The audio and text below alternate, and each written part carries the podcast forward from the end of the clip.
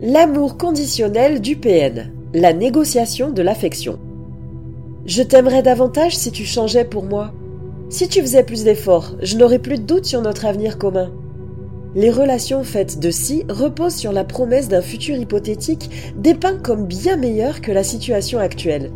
En véritable art de la négociation des marques de tendresse, l'amour conditionnel du PN est un principe de base de son mode d'interaction avec autrui. Toutefois, cette dynamique, qui diffère du chantage affectif, s'instaure à deux. Pour qu'il y ait marchandage des sentiments et de l'attention, il faut qu'il y ait un vendeur et un acheteur. Voyons comment les relations affectives conditionnelles se dissocient dangereusement du pur sentiment amoureux. Cette réflexion est tirée d'un article du site internet www.pervers-narcissique.com dirigé par Pascal Cauder, psychanalyste et psychologue clinicien, co-auteur de l'ouvrage de référence La manipulation affective dans le couple, faire face à un pervers narcissique.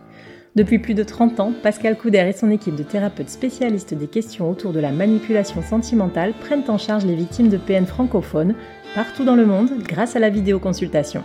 Rendez-vous sur pervers-narcissique.com pour accéder gratuitement à une multitude de ressources précieuses. Qu'est-ce que l'amour inconditionnel?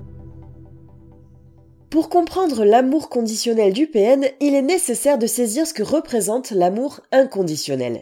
Il s'agit d'un type d'affectivité exempt de toute forme de dépendance ou d'attente. Ainsi, ce ne sont pas les actions, les comportements, ni même les caractéristiques d'une personne qui la rendent éligible au sentiment amoureux, c'est son être tout entier. L'amour sans concession, une utopie? Comme une sorte d'idéal à atteindre, on envisage l'amour inconditionnel dans une acceptation totale de ce qui constitue l'identité de la personne aimée. Sans ignorer ses faiblesses ou ses imperfections, sans chercher à la changer, les sentiments qu'on lui porte ne faillissent pas, même en cas d'attitude décevante, si cela reste passager et pardonnable, bien entendu. Cette vision peut paraître édulcorée, et pourtant, il est bel et bien possible d'aimer sans condition. Dans la pratique, cela nécessite une certaine maturité émotionnelle et une réelle envie de prendre soin de la relation. L'apprentissage du lien affectif dès l'enfance et son évolution. L'exemple le plus souvent cité lorsque l'on aborde le sujet de l'amour sans condition est celui que la plupart des mères portent à leur enfant. Envers et contre tout, on aime la personne pour une durée indéterminée. Cette comparaison est importante car elle crée le rapport à la théorie de l'attachement dont nous avons déjà parlé dans un autre épisode de podcast et qui va nous permettre d'expliquer les dysfonctionnements des liens amoureux.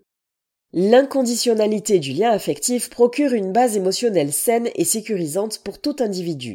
Elle porte autant sur le mode relationnel à autrui que l'amour que l'on s'accorde à soi-même. Ainsi, sans savoir si l'on dispose d'une estime de soi convenable, ce qui peut se vérifier grâce à notre test en ligne gratuit, il sera difficile de faire l'expérience d'un amour inconditionnel. Par contre, une situation de dépendance affective, véritable aimant à pervers narcissique, sera tout à fait possible et pourra déboucher sur une mise sous emprise. Inconditionnel sans être soumis. Ce portrait idyllique étant fait, il convient de préciser que l'amour sans concession ne vous oblige pas à tout accepter pour autant. C'est même l'inverse. Parce que l'affection est sincère, solide et durable, elle pose le socle d'un échange fructueux dans lequel la communication est primordiale. Dans la sécurité de cet espace bienveillant, il est alors possible d'aborder les sujets qui fâchent afin d'y remédier ensemble. Dans le couple, si un comportement s'est avéré blessant pour l'un des deux partenaires, il est important de verbaliser son ressenti. Cela donne une chance à l'autre d'ajuster sa manière d'entrer en relation avec son conjoint. C'est avec ce genre d'effort de communication non violente que l'on construit une union solide.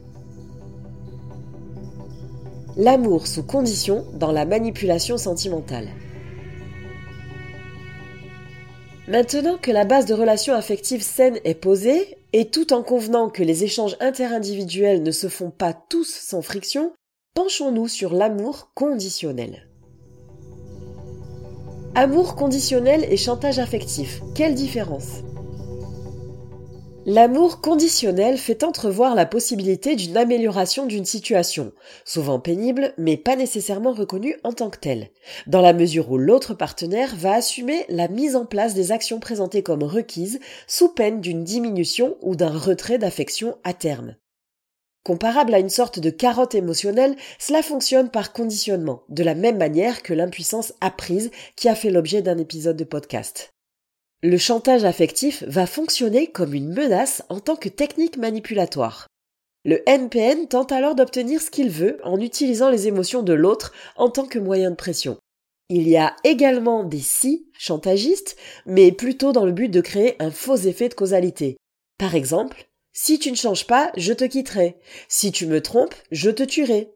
Si tu pars, tu ne verras plus les enfants. Le chantage sonne comme une annonce, la pose d'un interdit, tandis que l'amour conditionnel fonctionne comme une promesse, la motivation à redoubler d'énergie. Par exemple, si tu fais toujours ce que je veux, je t'aimerai davantage. Je t'aime quand tu te conduis de la façon que je souhaite. Si tu atteins tel objectif, notre amour sera plus fort. Je ne t'aimerai que si tu réponds à mes attentes.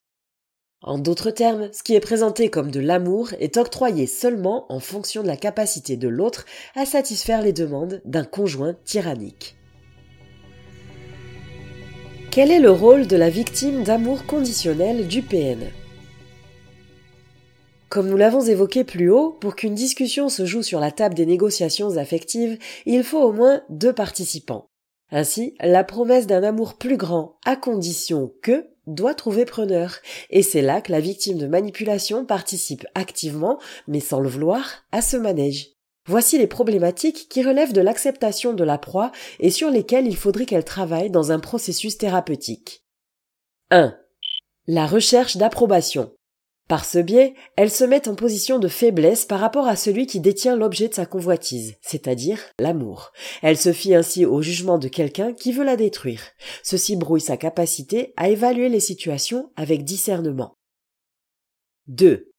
L'adaptation permanente. Ce qui était à l'origine une qualité pour surmonter l'adversité devient ici une tare. À force d'ajuster son comportement aux exigences d'autrui, la proie prend sur elle en permanence. Ceci la conduit inexorablement vers une perte d'identité. 3. L'autoculpabilisation. En endossant à elle seule la responsabilité du bon fonctionnement de la relation, elle en assume aussi les travers. Pour le PN, c'est du pain béni que de faire croire à sa victime qu'elle est la cause de tous les malheurs. La culpabilité qu'elle s'inflige est si envahissante qu'elle peut mener à la psychosomatisation. 4. La dépendance émotionnelle. La dévalorisation de la victime du PN qui lui impose un amour conditionnel la rend dépendante émotionnelle de son bourreau. Ceci crée un cercle vicieux où son estime de soi repose entièrement sur la validation du manipulateur sentimental. 5. Le renoncement à poser ses limites. Lorsque l'effraction régulière des barrières psychiques de la victime l'amène à accepter les pires abus, cela revient à renoncer à soi. On est alors proche de l'anéantissement final tant espéré par le MPN. Toutes ces problématiques découlent d'une faille narcissique qui a mené la victime à se connecter à autrui par besoin plus que par envie. C'est parce qu'elle n'a pas fait l'expérience d'un amour inconditionnel suffisamment solide qu'elle en vient à confondre l'amour avec la dépendance affective. L'amour conditionnel du PN résonne avec sa tendance à réifier, c'est-à-dire chosifier autrui. Ici, le sentiment amoureux, ou du moins l'illusion que l'on s'en fait, devient une monnaie d'échange, un moyen de parvenir à la satisfaction de ses désirs et besoins personnels. Quant à la victime, il faut qu'elle se rende compte que cette promesse d'une attention plus affectueuse n'a rien à voir avec le véritable amour. Au risque de paraître quelque peu ingénu, l'amour ne se commande pas, ni ne se calcule ou ne se dose. Il n'est pas soumis à un cahier des charges et repose sur un grand altruisme dont les pervers narcissiques ne seront jamais capables.